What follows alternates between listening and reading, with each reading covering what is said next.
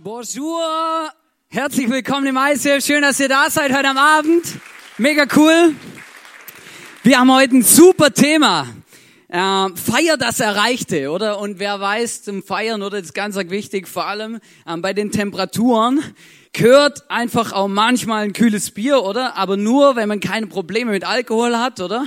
Und ähm, wer als erstes hier oben ist, mit dem stoße ich heute an auf 100 Jahre Sonntag.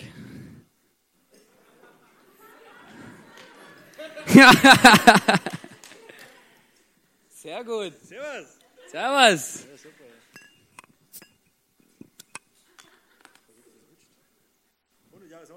Zum Wohl.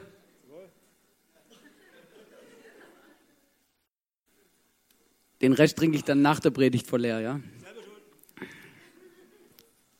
Mega cool, feier das Erreichte. Wisst ihr, es ist elementar wichtig, dass man feiert und ich werde diese ganzen Predigt euch erklären, warum. Ähm, und ähm, ich finde es mega cool. Ich weiß, ich glaube, sowas habe ich noch niemals gemacht. Alkohol auf der Bühne, oder? Ähm, für alle, die das jetzt ganz, ganz, ganz schlimm finden, die können mir ein Mail schreiben oder sich nachher bei mir beschweren, ist kein Problem.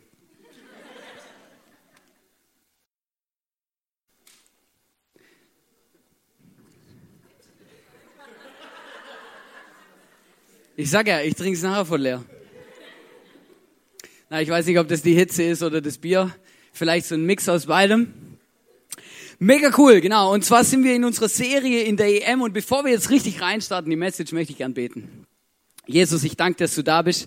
Ich danke dir, dass wir dich heute erleben dürfen und ich danke dir, dass du heute zu uns redest, dass du heute wirklich, dass wir verändert nach Hause gehen, dass wir wirklich etwas mitnehmen von diesem Sonntag heute. Danke vielmals für den Worship, für alles, wo wir dich spüren und erleben dürfen und dass du ein lebendiger Gott bist, Jesus. Dankeschön.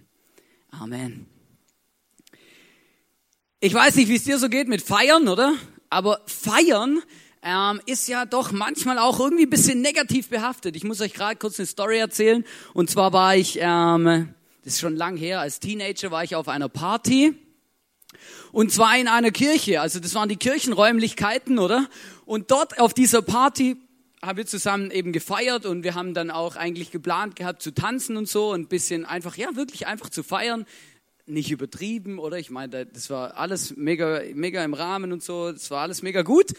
Die Herausforderung war, als wir dann angefangen, die Musik anzumachen, und so kommt plötzlich einer her, hält mir eine Hausordnung vor und sagt, als dieses Haus und dieses Gebäude gebaut wurde, hat man eine Hausordnung verfasst und die folgt so. Und dann hat es mir vorgelesen und dann stand da drin, dass hier keine wilden Partys gefeiert werden dürfen. Und da habe ich gedacht, ja gut, okay, das kann man ja noch verstehen, das ist ja Auslegungssache. Dann stand aber noch drin, in diesem Gebäude darf nicht getanzt werden. Und ich ohne Scheiß, ich, ich, ich stand so da und habe gedacht, das gibt's gar nicht. Das ist eine Kirche, die in der Hausordnung geschrieben haben, dass man hier nicht tanzen darf, ja? Und dann habe ich mich gefragt, ob die die gleiche Bibel lesen wie ich, oder?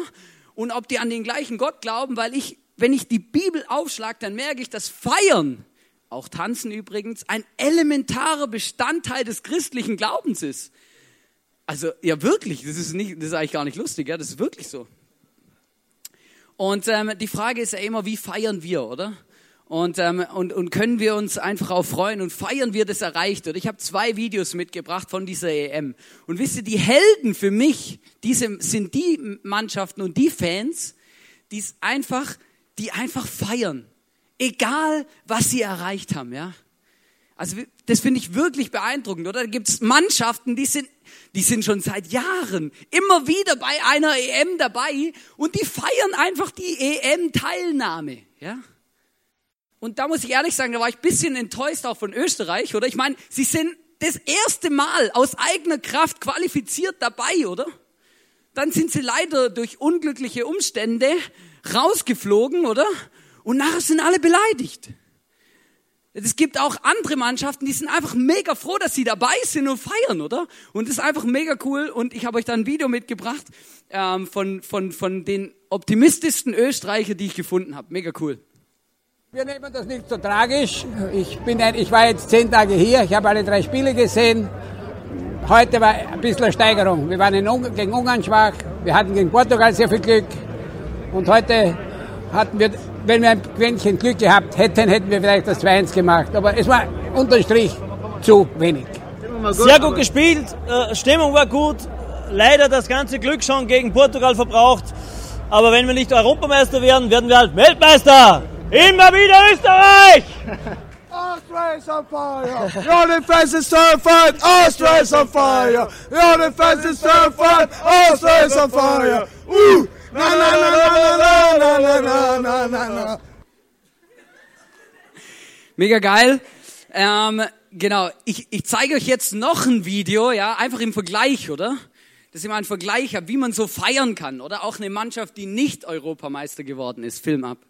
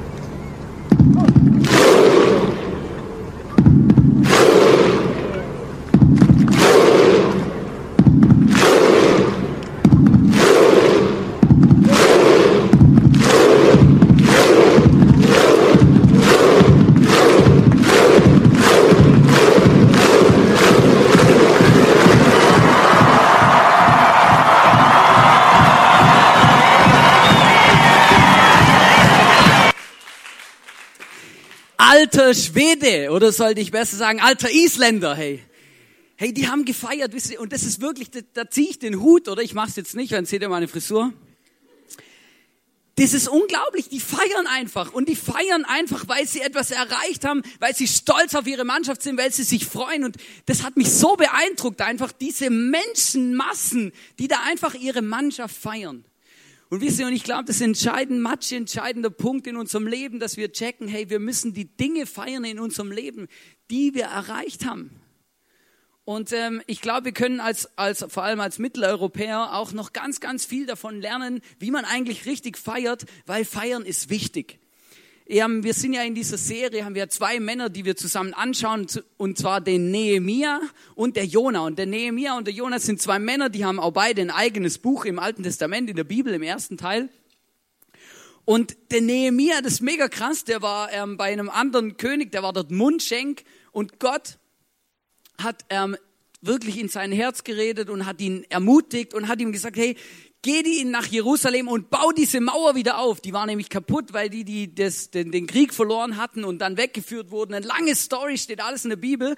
Er ist nach Jerusalem gegangen, hat ein paar Leute zusammengetrommelt und hat mit den Menschen zusammen diese Mauer wieder aufgebaut.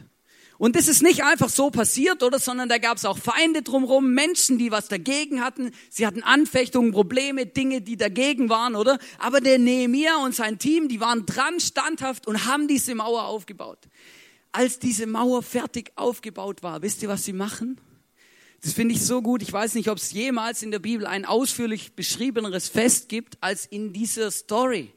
Zwei Kapitel lang beschreiben sie, wie sie feiern diesen Erfolg. Und nicht nur diesen Erfolg, sondern auch ihren Gott. Und wir lesen in Nehemiah 8, Vers 10, da steht, und nun geht nach Hause, esst und trinkt, bereitet euch ein Festmahl zu und feiert. Gebt auch denen etwas, die sich ein solches Mahl nicht leisten können. Also seid großzügig. Und dann geht's weiter. Dieser Tag gehört unserem Gott. Lasst den Mut nicht sinken, denn die Freude am Herrn gibt euch Kraft.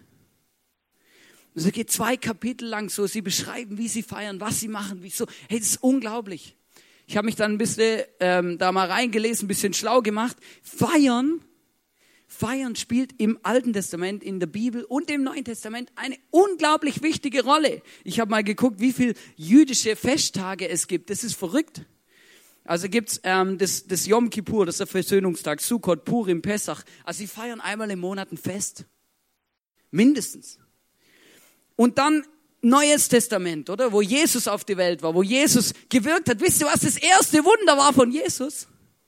Er hat Wasser in Wein verwandelt. Und ganz im Ernst, ich bin, ich würde meine Hand nicht dafür ins Feuer legen, dass von dem Wein, den Jesus eben gemacht hat, oder das Wunder, das er getan hat, nicht einer nach dieser Hochzeit betrunken nach Hause gegangen ist. Es steht nicht, aber wir wissen es auch nicht. Aber Jesus sein erstes Wunder, und wisst ihr, und man kann die Bibel schon lesen und sich fragen, was bringt das eigentlich? Also was hat das für einen Sinn? Ich meine, da waren genug Kranke, genug Leute, die er heilen hätten können. Aber was macht er? Er verwandelt Wasser in Wein. Und Feste feiern ist ein so wichtiger Punkt. Wisst ihr, das ist interessant. Wir in unserer christlichen Kultur, wir haben ja auch Feste. Vielleicht hast du schon mal mitbekommen. Das sind die Momente, wo du frei hast, obwohl du keinen Urlaub nimmst. Ja, das ist, das ist dann ein christliches Fest, im Normalfall ein christliches Fest, oder? Zum Beispiel Weihnachten, Ostern, Pfingsten, oder? Und warum feiern wir Feste? Weil wir uns daran erinnern wollen, was dort passiert ist. Aber geh mal durch die Straße und frag jemand, was am Pfingsten war. Oder da kommt alles. Ja, da hat Jesus geheiratet und weiß der Geier was. Ja, ist wirklich so. Muss man auf YouTube googeln. Das ist mega interessant. Also googelst erst nach YouTube und dann googelst und dann, äh, egal. That was not the yellow from the egg, gell? Mega cool, auf jeden Fall, oder? Und dann feiern die da einfach. Und wir auch eben eigentlich. Aber wir vergessen es eben. Und ich fand es mega spannend. Ich habe mich da mal ein bisschen schlau gemacht, also ich habe es versucht. So mit Hirnforschung, oder? Gedächtnis, Gehirnforschung. Ist mega, mega spannend. Da gibt's Leute, die beschäftigen sich damit, hey, was löst es im Gehirn aus und bei den Menschen, wenn man eben bestimmte Dinge tut. Und ähm, der ähm, Psychologe Paul Ekman, der hat sechs Basisemotionen definiert. Oder Emotionen sind Dinge, die wir fühlen, die wir spüren, oder? Und die sechs Basisemotionen sind Ärger, Angst, Überraschung, Trauer und Ekel und Freude. Freude ist eine Emotion, oder? Ich, das, das muss ich euch eigentlich nicht erzählen, das wisst ihr eh, oder? Freude ist eine Emotion. So, und jetzt kommt der, der, der ultimative, das ultimative Goldnugget. Feiern schafft positive Emotionen und unser Gehirn merkt sich positive äh, Emotionen extrem viel besser als reine sachliche Informationen. Und da gibt es ein bestimmtes ähm, Gen in unserem Gehirn, das dafür zuständig ist, verantwortlich quasi. Ähm, heute Morgen war jemand da, die hat mir gesagt, wie man es richtig ausspricht, aber ich weiß es schon nicht mehr. Das ist die Amygdala. Das ist irgendwas in unserem Gehirn. Jeder Mensch hat das, oder? Und äh, ich, habe, ich habe aufgeschrieben, das ist ähm, Mandel, eine mandelförmige Struktur in der inneren Innenseite des Gehirns. Also ist völlig klar, ich weiß jetzt, was es ist. Nein, also es ist einfach da oben irgendwo drin, genau. Und, und das ist mega krass und ich lese euch jetzt mal was vor, was dieses Amygdala, was es macht, oder? Da steht nämlich, die Amygdala ist eine stammesgeschichtlich alte Struktur, die in einer Vielzahl von Spezies für das emotionale Lernen zuständig ist. Sie drückt emotionalen Erinnerungen den Stempel wichtig, nicht vergessen auf. Oder das sind die Momente, wo wir uns dran erinnern. Man geht davon aus, dass das emotionale Lernen evolutionäre Vorteile hat. Wisst ihr, Gott ist ja schlau. Und er hat genau gewusst, dass unser Gehirn so funktioniert. Und deswegen hat er bestimmte Dinge gesagt, hey, macht es jedes Jahr, feiert Feste, lasst Emotionen zu und erinnert euch dran, was da passiert ist. Und das ist wirklich krass, aber das ist etwas, wo ich wirklich gemerkt habe, hey, feiern ist elementar wichtig. Dass wir uns Dinge merken. Wenn du jetzt mal einfach deine Augen vielleicht zumachst und dich einfach mal daran erinnerst, was waren deine Highlights, deine Höhepunkte im 2015? Da fallen dir vielleicht fünf Dinge ein. Und ich bin hundertprozentig davon überzeugt, sie sind immer verbunden mit Emotionen. Entweder mit traurigen Emotionen, mit ängstlichen, überraschenden Emotionen oder mit Freude. Und das ganz einfach, weil unser Gehirn speichert diese Dinge besser ab. Und das finde ich eben so spannend an, diesem, an dieser Geschichte und deswegen ist es so wichtig, dass wir als Christen Dinge, die wir erleben, Dinge, die wir auch mit Gott erleben, feiern. Dass wir Freude dabei empfinden, weil dann speichert unser Gehirn das viel besser ab. Ich habe mit, äh, ich kenne eine Familie und das fand ich so spannend. Ich habe gedacht, das muss ich euch einfach erzählen. Ich kenne eine Familie und die feiern jährlich etwas Besonderes. Nur sie als Familie, oder? Also zwei Erwachsene und zwei Kinder, Familie, oder?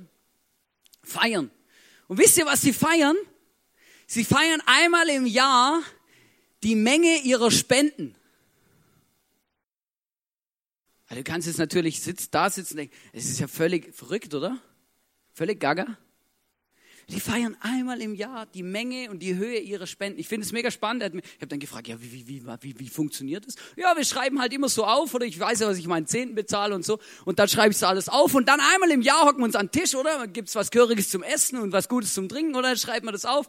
Dann sage ich, so, schau mal, so und so und so, das und das haben wir dieses Jahr als Familie gespendet, oder? Dann gibt's einen Applaus, dann wird gefeiert, angestoßen, oder? Mega geil. Hey, und wisst ihr, das Punkt ist, oder? Und dann, und dann, und dann kommt der elementar wichtigste Teil bei dieser Feier. Und dann sagen wir Gott Danke für das, dass wir so viel bewegen konnten im letzten Jahr. Und nicht nur das, und das, das ist mir auch mega eingefahren, weil ich gemerkt habe, hey, je mehr du spenden kannst, desto besser versorgt dich Gott. Und das ist auch ein Grund zu, zu danken. Oder wir sind mega froh, dass Gott uns so gut versorgt und wir feiern das. Und wisst ihr, du schaffst nicht nur eine positive Emotion und etwas einen besonderen Moment, sondern du, du erziehst auch deine Kinder auf eine unglaublich coole Art und Weise, weil du automatisch einen Wert vermittelst in deiner Familie, der riesig ist. Wir sind eine großzügige Familie. und es ist wichtig, dass wir nicht alles für uns behalten. Hey, ich fand das mega cool. Ich gedacht, hey, so lässig. Und genau das macht es aber mit uns, weil das sind die Dinge, die man sich behält, die man, die, an die man sich erinnert, die eben bei einem bleiben. Wisst ihr, ich habe gemerkt, wir haben, ein wir haben einen Wert in unserer Kirche, der heißt vom Leben begeistert. Und ich bin davon überzeugt, wir als Christen, wir sollten die besten Partys schmeißen. Und wisst ihr, und ich rede jetzt nicht von Saufen und Kiffen und was halt alles noch dazugehört, was oft bei uns verstanden wird von Party. Der ist ja so negativ behaftet, der Begriff. Das ist eigentlich nur eine schlechte Kopie von einem geilen, guten Original. Ja, weil die Party, wir werden auch mal eine Party feiern mit Jesus im Himmel und die wird bombastisch sein. Und Feste feiern ist etwas enorm Wichtiges. Und zwar warum? Ganz einfach, wenn wir Christen keinen Grund haben, eine Party zu schmeißen, da weiß ich auch nicht wer. Die ganze Bibel ist voll davon, dass Gott ein gnädiger Gott ist, dass Gott uns vergibt, dass Gott uns eine zweite Chance gibt, dass Gott uns liebt. Und wenn wir deswegen keine Partys feiern, dann weiß ich auch nicht, dann machen wir irgendwas falsch. Weil es gibt keinen besseren Grund zu feiern. Gibt's einfach nicht. Und C.S. Lewis, der hat ein gutes Zitat gemacht. Der hat gesagt, Freude ist das ernste Geschäft des Himmels. Freude ist dermaßen wichtig, es ist ein elementarer Teil des christlichen Glaubens, weil wir wissen, wo wir hinkommen, wir wissen, dass Jesus uns liebt, dass Gott einen guten Plan hat. Übrigens, wenn du heute vielleicht da bist und sagst, ja, ich weiß nicht so richtig, ob ich überhaupt Christ bin oder nicht, dann kann ich dich beruhigen. Ja, weil du wirst nicht Christ, wenn du aufs Rathaus rennst und dich als Christ eintragen lässt. Du kannst es gleich hier und jetzt erledigen. Weil als Christ redet man mit Jesus und man hat eine persönliche Beziehung mit Gott. Das ist dann bist du ein Christ, oder nicht bei dem, was in deinem Pass steht oder wo, wo auch immer eingetragen. Und der Punkt ist, dass wir feiern dürfen, weil Gott uns liebt. Und feiern ist ein Ausdruck von Freude. Meistens, außer bei Trauerfeiern. Aber die Frage ist, wie gehen wir um mit dieser Freude? Wie gehen wir um mit diesen Festen? Was macht es mit uns? Und wisst ihr, ich merke, ich erlebe es so oft, erlebe ich wirklich so Leute, die so krantig sind. So krantig, oder? Das, den Begriff habe ich natürlich erst in Österreich kennengelernt, oder? So krantig. Aber ich finde, der drückt schon etwas aus. Krantig. Das ist einfach verrückt. Und für mich ist diese zweite Person in der Bibel, über die wir reden, dieser Jona, das ist so eine matchentscheidende ähm, Person, genau wenn es zum Thema Feiern geht, ja. Weil du musst dir vorstellen, dieser Jona, ich erzähle dir kurz die Geschichte, bekommt von Gott einen Auftrag, in eine Stadt zu gehen, die 120.000 Einwohner hat und ihnen zu predigen, dass Gott sie liebt, aber sie Gott vergessen haben und völlig was anderes machen, wie das, was Gott von ihnen möchte. Also man könnte dem auch eine Gerichtsbotschaft sagen, oder? Also ihnen sagen, du, ihr lauft hier gerade von Gott weg, ihr macht alles, nur nicht das, was Gott von euch will. Und dann, dann, dann denkt er sich, na, das ist eine völlig bescheuerte Idee, Gott. Ich mache was ganz anderes. Er läuft weg, geht auf ein Schiff und fährt von Gott davon. Weglaufen von Gott funktioniert nicht, haben wir rausbekommen in den letzten Tagen, oder? Gott holt ihn zurück und dann bekommt er eine zweite Chance und er geht in diese Stadt rein und dann hält er eine Predigt oder eine Botschaft und 120.000 Menschen bekehren sich.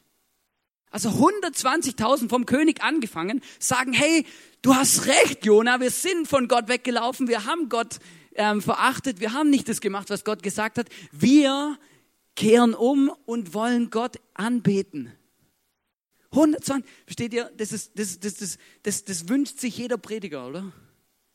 Eine Message und alle haben es begriffen. Hey, unglaublich! Das ist genau, und dann passiert ihm das, oder? Und dann steht, dann lesen wir in Jona 3, Vers 10, als Gott sah, dass sie von ihren schlechten Wegen umgekehrt waren, bedauerte er, dass er ihnen Unheil angedroht hatte und verschonte sie. Manchmal kommen Menschen zu mir und sagen, ja, aber der Gott, der Gott im ersten Teil der Bibel, der Gott im Alten Testament, das ist kein gnädiger Gott, oder? Ganz im Ernst, dann hast du diesen Bibelvers nicht gelesen. Weil der Gott, der mich liebt und der dich auch liebt übrigens, der ist ein gnädiger Gott, egal ob der im Alten Testament gelebt hat oder im Neuen. Der Punkt war, Jesus war noch nicht da. Deswegen gab es ein paar Problemchen. Aber Gott liebt die Menschen, versteht ihr? Und dann, und jetzt, und jetzt kommt die absolute krasseste Sache überhaupt. Ich weiß nicht, ob die Jona-Story kennst oder nicht. Aber die Reaktion von Jona auf dieses diese unglaubliche frohe Botschaft, diese Freudenmessage, oder? Ich meine, das ist krass, 120.000 Leute oder bekehren um, beten Gott an, bekehren sich oder, oh, geil, oh Gott, und ja. 120.000 Leute hören auf seine Predigt und sie werden verändert. Und wisst ihr, wie der Jona reagiert? Wir lesen es Jona 4, Vers 1, 2 und 4. Da steht, doch Jona wurde darüber sehr böse und zornig. Hä? Er beklagte sich beim Herrn. Ach Herr, habe ich das nicht schon gesagt, bevor ich von zu Hause aufbrach. Deshalb bin ich ja fortgelaufen nach Tarsis. Ich wusste, dass du ein gnädiger und barmherziger Gott bist, dass du geduldig und voller Gnade bist, weil du das Unheil bedauerst. Der Herr antwortete ihm, ist es recht, dass du deshalb zornig bist? Entschuldigung, so ein Volltrottel. Hey, das ist, ich finde es so krass. Er predigt, er, 120.000 Leute kehren um und beten Gott an und er ist krantig. Der sollte sich freuen, der müsste Luftsprünge machen. Ja, als wenn ich 120.000 Leute predigen würde und alle würden sagen, du hast recht, lass uns Gott anbeten, oder? Da würde ich mich freuen. Aber was macht er? Doch Jone wurde darüber sehr böse und zornig. Unglaublich. So ein Volltrottel. Und Gott, wisst ihr, aber das finde ich noch gut, oder? Gott sagt nicht, du Volltrottel, sondern Gott fragt, hey, bist du eigentlich sicher, dass es gerade die richtige Emotion ist? Zorn? Bist du dir sicher, dass du gerade hier richtig reagierst? Das ist, ich finde das wirklich, das, das muss man sich mal auf der Zunge zergehen das ist so krass. Aber wisst ihr, was ich gemerkt habe, als ich das, das mir genau angeschaut habe? Es ist eine typisch menschliche Reaktion. Ich habe gemerkt, ich bin auch manchmal so ein Volltrottel. Mir geht es genau gleich wie dem Jona. Wisst ihr warum und wann? Hast du schon mal erlebt, dass Menschen in deinem Umfeld, Leute, dass sie erfolgreich waren, dass Gott ihre Gebete erhört hat, dass es ihnen gut ging und dass was Tolles passiert ist und sie erzählen es dir, oder? Und anstatt, dass du dich für die Leute mitfreust, oder? Bist du grantig? Ma Gott, wieso hörst du dem sein Gebet und meins nicht? Vielleicht bist du sogar neidisch, oder? So ein Volldepp, oder? Der wird befördert. Wisst ihr, das Verrückte ist sogar, dass wir sogar Probleme haben, uns damit zu, uns für Leute zu freuen, wenn sie die Gnade Gottes erleben. Ich weiß nicht, wie du darüber denkst, aber was würdest du davon halten, wenn du mit jemandem redest und der sagt, ich habe zehn Menschen in meinem Leben umgebracht, ich bin gesessen im Gefängnis, alles. Gott ist mir begegnet und ich komme in den Himmel und ich werde neben dir stehen vor Jesus. weil er mir vergeben hat. Und du stehst einfach nur so da und denkst dir, kann ja nicht sein. Ich meine, ich habe immer alles richtig gemacht. Oder ich meine, ich habe nie jemand umgebracht, alles ist in Ordnung, oder? Und der, der hat das gleiche Recht wie ich. Wisst ihr, was ich merke? Das größte Problem von Menschen, von mir manchmal ist, mich zu freuen für Christen, die, für Menschen, die, die Gott liebt und die Gott rettet. Weil ich mich mit ihnen vergleiche. Und was bilden wir uns ein, dass wir manchen Menschen nicht ab, nicht nicht gönnen können, dass sie Gott liebt und dass sie gerettet werden. Das ist ein verrücktes christliches Phänomen. Ja, nicht nur ein christliches Phänomen, aber ich rede manchmal mit Menschen zwischendurch. Ist auch ein bisschen mein Job. Und dann, dann frage ich sie, hey, und ja, willst du mit Jesus sein Leben leben, oder? Und dann sagen die Leute zu mir, na, jetzt noch nicht. Was, wie, jetzt noch nicht? Was heißt es? Ja, ich habe alles kapiert, ich weiß, ich brauche Jesus, sonst komme ich nicht in den Himmel, oder? Aber jetzt will ich mein Leben noch ausleben und wenn ich dann mal auf dem Sterbebett lieg, dann mache ich das und ich weiß, Jesus vergibt mir. Dann sage ich, ja, du hast recht, vollkommen recht. Wenn du auf dem Sterbebett liegst und du bittest um Vergebung, dann wird Jesus dir vergeben. Und ich weiß, wir werden beide zusammen vor Jesus stehen. Aber das Problem bei dieser Taktik ist, dass du nicht hundertprozentig sagen kannst, dass dein Leben so endet, dass du auf dem Sterbebett Zeit hast, dir darüber Gedanken zu machen. Und außerdem halte ich es für völlig falsch, weil du hast ein völlig komisches Gottesbild, wenn du das Gefühl hast, mal, wenn ich jetzt den Schritt auf Gott zumache, wenn ich jetzt mich umkehre, wenn ich jetzt die Bekehrung vollziehe oder was auch immer, wie man das auch immer nennen will, dann verdirbt mir Gott den ganzen Spaß am Leben dann ist mein Leben vorbei. Und dann, dann redest mit Leuten, mit manchen Menschen, die schon länger gläubig sind und fragst sie und dann sagen sie, ja, ist doch völlig unfair oder die Leute, die, die auf dem Sterbebett bekehren die sich oder ich habe mir 50 Jahre lang den Arsch aufgerissen, in die Kirche gegangen, immer regelmäßig gespendet, Vollgas. Ganz im Ernst. Wenn wir uns nicht freuen für jeden einzelnen Menschen, den Gott rettet, egal wie, egal wo, egal wann, haben wir ein Problem, und zwar ein ernstes Problem, weil Gott freut sich nämlich. Und dann geht es uns genauso wie dem Jonah, dann sind wir die größten Volltrottel. Weil dann, dann, dann, dann denken, haben wir nicht die gleiche Perspektive wie Gott. Weil Gott freut sich nämlich für uns, wenn wir erfolgreich sind, wenn uns etwas Gutes passiert, wenn wir Wunder erleben. Und wisst ihr, wir sollten genau diese Perspektive von Gott auch annehmen, uns für andere freuen und nicht krantig sein, nicht böse sein oder sonst irgendwas. Ich möchte dich ermutigen heute, nimm Gottes Perspektive an und freu dich für und mit anderen, wenn Gott sie beschenkt, wenn Gott ihnen etwas Gutes tut, auch wenn du das Gefühl hast, er macht es bei dir nicht. Du hast nur das Gefühl, Gott liebt dich genau gleich. Freu dich für andere, wenn sie erfolgreich sind und freu dich für andere, wenn Gott ihnen vergibt, auch wenn sie mehr, Kerb, mehr auf dem Kerbholz haben als du. Gefühlt.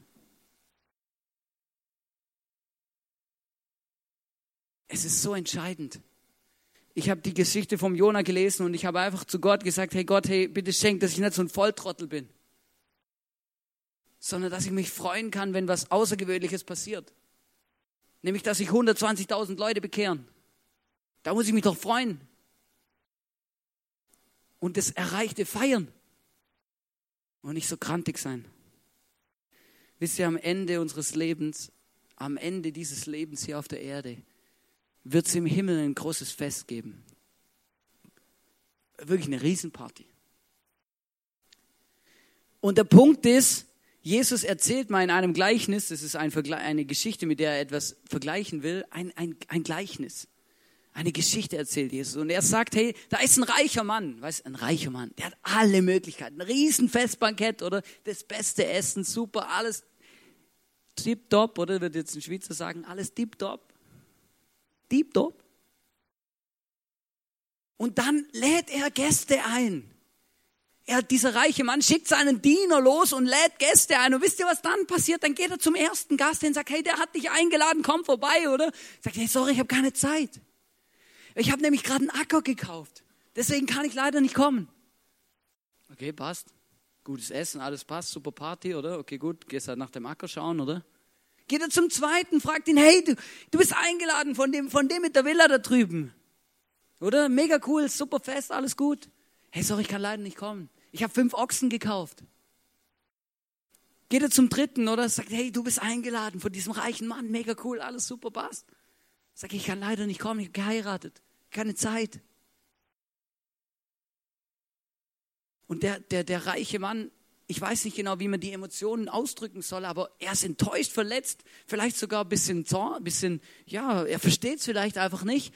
Und dann sagt er zu, deinem, zu seinem Diener, geh einfach auf die Straße raus und lad alle ein, der, wo dir gerade zwischen die Finger kommt, oder arme, reiche, lahme, blinde, kranke, was auch immer, lad sie alle ein. Weil ich habe ein Fest vorbereitet, um zu feiern. Und groß, wo viel Platz war. Wo viel Platz ist. Wir lesen in Lukas 14, Vers 23, da sagt er dann zu ihm, er schickt ihn noch ein zweites Mal weg, weil es immer noch Platz hat in, seiner, in seinem Bankett. Oder sagt, geh auf die Landstraßen, befahl der Herr, und wer auch immer dir über den Weg läuft, den bring her. Alle sind eingeladen. Mein Haus soll voll werden. Wisst ihr, das ist genau die Botschaft, die Gott uns sagt. Hey, seid, seid fröhlich, feiert, weil ihr habt allen Grund dazu. Weil Gott uns liebt. Und wisst ihr, das ist verrückt, aber Jesus macht uns allen, schenkt uns allen diese Einladung. Er sagt jedem zu uns, hey, ich möchte mit dir am Ende deines Lebens eine große Party feiern. Du bist herzlich eingeladen. Und wisst ihr, und dann gibt es tatsächlich Menschen, ne, die sagen, na, ich habe keine Zeit. Ich habe was Besseres vor. Da gibt es Leute, die sagen, na, das ist mir nicht wichtig. Na, ich mache lieber was anderes. Vielleicht später. Aber ich sage dir jetzt mal was. Diese Siegesfeier im Himmel, diese Party im Himmel, die darfst du auf keinen Fall verpassen. Auf keinen Fall. Das ist das Beste. Wisst ihr, das ist, ist mega krass, wenn man, die Bibel durch, wenn man die Bibel liest, dann merkt man, hey, das Beste kommt erst noch. Das Leben im Himmel. Diese Party, die Gott für uns vorbereitet, dieses Leben mit Gott, dieses Leben bei Jesus. Und ich verstehe Menschen nicht, die sagen, hey, diese Einladung interessiert mich nicht, ich habe was Besseres zu tun, ich habe keine Zeit. Und ich sage dir heute, vielleicht gehörst du zu den Menschen, die, die genauso wie manche Leute, die ich kenne, gesagt haben, ja, also ich weiß, ich brauche Jesus und ich weiß, es mit dem Gott stimmt alles, aber ich mache das mal auf dem Sterbebett dann sage ich dir heute was. Mach das nicht, sondern mach's gleich. Heute, hier und jetzt. Weil du kannst nichts verpassen. Du kannst nichts verpassen. Du kannst nur dieses Siegesfeier verpassen, wenn du dich nicht dafür entscheidest. Und ich möchte euch alle ermutigen, jeden einzelnen von uns, die wir vielleicht gläubig sind oder eben noch nicht, aber es heute dann eben werden, Lass uns Feste feiern. Feste, die positive Emotionen in unseren Hirn einbrennen, dass wir checken, dass Gott uns liebt, dass wir checken, was für gute Wunder wir mit Gott erleben, dass wir checken, was wichtig ist im Glauben, dass wir checken, wie wichtig Beziehungen in unserem Leben sind. Lass uns anstoßen und niemals vergessen zu feiern, weil ohne Feiern vergessen wir alles, was wir mit Gott erleben. Für mich ist es ein Vorbild geworden da aus der Story von Nehemiah. Zwei Kapitel, mehrere Tage feiern die. Weil sie ein unglaubliches, cooles Wunder mit Gott erlebt haben. Und ich glaube, das ist so wichtig. Und ich möchte dich ermutigen und dir sagen, hey, wann feierst du das nächste Fest? Was gibt es in deinem Leben zu feiern? Und wen solltest du dazu einladen? Um zu zeigen, hey, wir sind Menschen, die Jesus lieben. Wir sind begeistert vom Leben, weil wir wissen, Gott liebt mich, Gott vergibt mir, Gott lädt mich zu seinem Fest ein. Unserer Kirche ist Tanzen nicht verboten, weil Tanzen ist ein Ausdruck von Freude über das, was Gott in meinem Leben alles gemacht und bewegt hat. Und ich möchte jetzt noch beten. Jesus, ich danke dir, dass du da bist. Und Jesus, ich danke dir in jedem Moment, wo ich mich als Volltrottel verhalten habe, Jesus, weil ich mich nicht gefreut habe. Für andere, Jesus, und mit anderen. Weil ich neidisch war, weil ich geizig war, weil ich, ich weiß auch nicht, was ich war, Jesus. Aber ich bitte dich, Jesus, dass in jedem Moment meines Lebens, wo Menschen diese Gnade von dir erleben, in jedem Moment meines Lebens, wo es etwas zu feiern gibt, weil du ein großartiger Gott bist, der Wunder tut, der es gut meint mit mir, dass ich feiern kann und weiß, du bist ein großartiger Gott. Und Jesus, ich will dich anbeten für das. Und ich freue mich auf jedes Fest in meinem Leben, das noch kommt, wo ich einfach merke und spüre und erlebe, dass es nichts Besseres gibt, als mit dir zusammen zu feiern. Und Jesus, ich bitte dich für jeden Einzelnen, der noch nicht Ja gesagt hat zu dieser Siegesfeier am Ende unseres Lebens, dass du jetzt kommst in, unser Herz, dass du zu uns redest, uns eins klar machst, dass es nichts Besseres gibt als diese Siegesfeier. Und Jesus, ich danke dir, dass wir nur einschlagen müssen, wenn du uns die Hand hinhältst und dass wir dann eingeladen sind und dass wir dann dabei sind und an deinem Tisch sitzen und mit dir zusammen feiern dürfen. Ich danke dir für jedes Gebet, das wir sprechen dass du uns hörst, dass du uns liebst und dass wir wissen dürfen, du bist ein guter, gnädiger, freundlicher Gott. Und ich danke dir, dass wir, ja wirklich, dass wir uns gut kennen und dass du mein bester Freund bist, Jesus. Danke vielmals dafür. Zeige uns, wie groß du bist, Jesus.